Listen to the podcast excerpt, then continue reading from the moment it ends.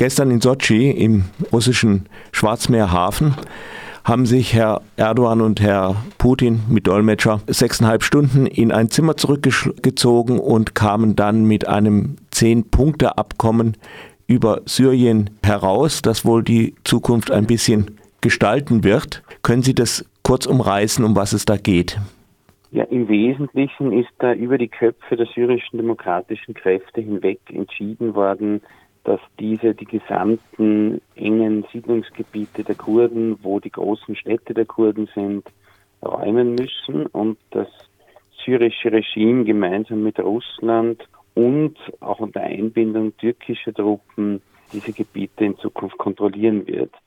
Äh, der Türkei ist auch erlaubt worden, die Operationen in dem Grenzstreifen zwischen Tal Abyad und Serikaniye, den beiden Städten, die sie schon eingenommen haben, fortzuführen und hier wirklich einen Grenzstreifen zu besetzen. Aber weiter im Osten und weiter im Westen davon, also in Kobani, um, äh, um, um Kamischli, Richtung irakischer Grenze, wird das Gebiet von der syrischen Armee gemeinsam mit Russland eben übernommen. Das bedeutet auf der einen Seite, dass dort wahrscheinlich jetzt keine ethnischen Säuberungen durch die türkische Armee an ihre dschihadistischen Verbündeten stattfinden. Gleichzeitig bedeutet es aber auch mit großer Sicherheit das Ende von einer kurdischen Selbstverwaltung in den Kerngebieten der Kurden. Die syrischen demokratischen Kräfte sollen sich in ein Gebiet zurückziehen, das so gut wie keine kurdische Bevölkerung hat, nämlich südlich davon. Das sind Steppen- und Halbwüstengebiete südlich der kurdisch besiedelten Regionen, in denen es zwar relativ viele Ölquellen gibt, äh, also vielleicht gibt es hier wirklich die Vorstellung, dass die syrischen demokratischen Kräfte quasi zu Hütern der Ölquellen für die verbliebenen amerikanischen Truppen in der Region werden, aber das ist im Moment eher Spekulation. Und ihnen würden die dschihadistischen Gefangenen im äh, Camp Al-Hol bleiben, aber keine einzige kurdisch besiedelte Stadt. Kamischli kommt unter Regierungskontrolle, wenn ich das ja. richtig sehe. Ja, wobei Kamischli teilweise schon unter Regierungskontrolle gestanden hm, ja. ist. Kamischli war bisher geteilt, der Rest würde auch unter Regierungskontrolle kommen. Dann ist vielleicht nicht, nicht allen bekannt, also dieses Gebiet, in das die Türkei mittlerweile schon eingedrungen ist, dieser Streifen, mhm. den kontrolliert sie ja nicht ganz. Also da müssten die sich den kurdische Kräfte... Sie, ja, den kontrolliert sie noch nicht ganz, aber Russland erlaubt zur Türkei, dort ihre Angriffe fortzusetzen.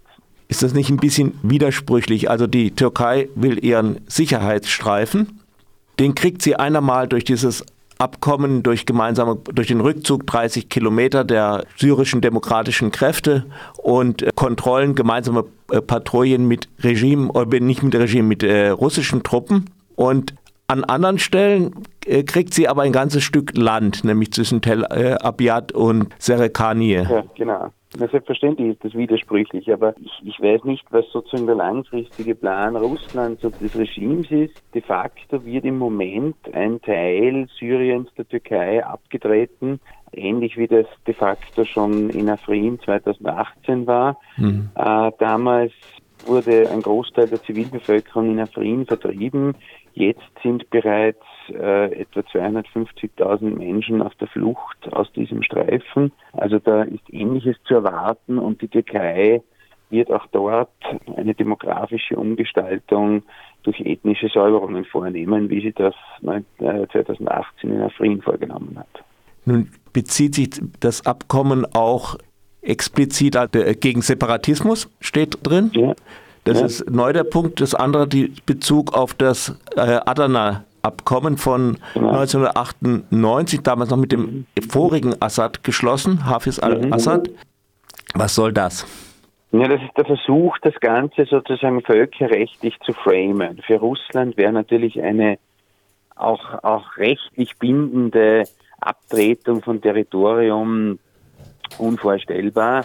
Äh, und ich denke schon, dass hier mittelfristig auch das syrische Regime die türkisch besetzten Teile wieder zurückgewinnen will. Insofern bezieht man sich auf einen Vertrag, der damals ja auch dazu geführt hat, dass Abdullah Öcalan aus Syrien ausgewiesen worden ist und der der Türkei erlaubt hat, das, was sie für Terroristen hält, auch einige Kilometer über der syrischen Grenze zu jagen. Das war aber kein Abkommen, der eine türkische Besetzung syrischen Territoriums erst vorgesehen hatte. Also das Abkommen jetzt geht wesentlich weiter natürlich wie das Adler-Abkommen. Es ist vielleicht ein bisschen früh, aber kann man vielleicht einen Ausblick, wie könnte es weitergehen in Syrien, äh, versuchen? Naja, das ist grundsätzlich jetzt ein großer Sieg auch für das syrische Regime, das damit wieder ein großes Territorium zurückgewonnen hat. Ich kann mir nicht vorstellen, dass die syrischen demokratischen Kräfte, wenn sie sich tatsächlich in dieses Gebiet zurückziehen, Dauer irgendeine Chance haben, dort noch eine kurdische Autonomie auf arabisch besiedeltem Territorium aufrechtzuerhalten. Also de facto wäre die Umsetzung dieses Abkommens jetzt das Ende einer politischen Autonomie für die Kurden. Möglicherweise ist es noch möglich, mit russischer Vermittlung partielle kulturelle Autonomien und Lokalverwaltungen aufrechtzuerhalten. Aber De facto kehrt dieses Gebiet zurück an das Regime. Für die türkisch besetzten Gebiete bedeutet es ja ethnische Säuberung, Vertreibung. Für die christlichen Gemeinden in Serikaniye und Al-Abyad hat es schon jetzt äh, durch die türkische Besetzung und ihre dschihadistischen Verbündeten das ausbedeutet. Also die Christen, Armenier und Assyrer sind alle schon geflohen aus dieser Gegend. Es kann auch ein Wiederaufleben des IS bedeuten. Gestern sind laut äh, syrischer Beobachtungsstelle für Menschenrechte 150 bewaffnete IS-Kämpfer ins türkisch besetzte Tal Abyad zurückgekommen, die damals von den Kurden vertrieben worden sind und die weiterhin als IS agieren. Die Zusammenarbeit der Türkei mit dem IS ist derzeit viel offensichtlicher, wie es vor dieser Militäroperation war. Es sind ja auch Gefangene von der Türkei befreit worden. Also möglicherweise kommt es auch zu einem Wiederaufleben des IS, allerdings sicher nicht in diesem Ausmaß, wie wir es 2014 erlebt haben, sondern eher äh, als direkter Verbündeter der Türkei in der Region. Vielleicht noch zum Schluss ein Wort zum Vorstoß von Kramp-Karrenbauer. Die internationale Schutzzone, wenn sie je real eine Option war, ist ja jetzt wohl dann auch weg.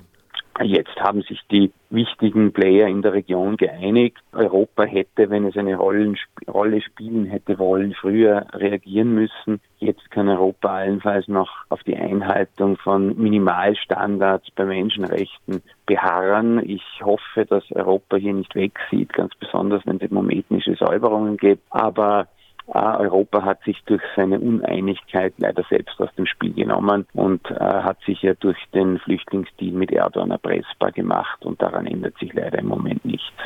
Und das schlechte Beispiel ist ja Afrin bereits bekannt.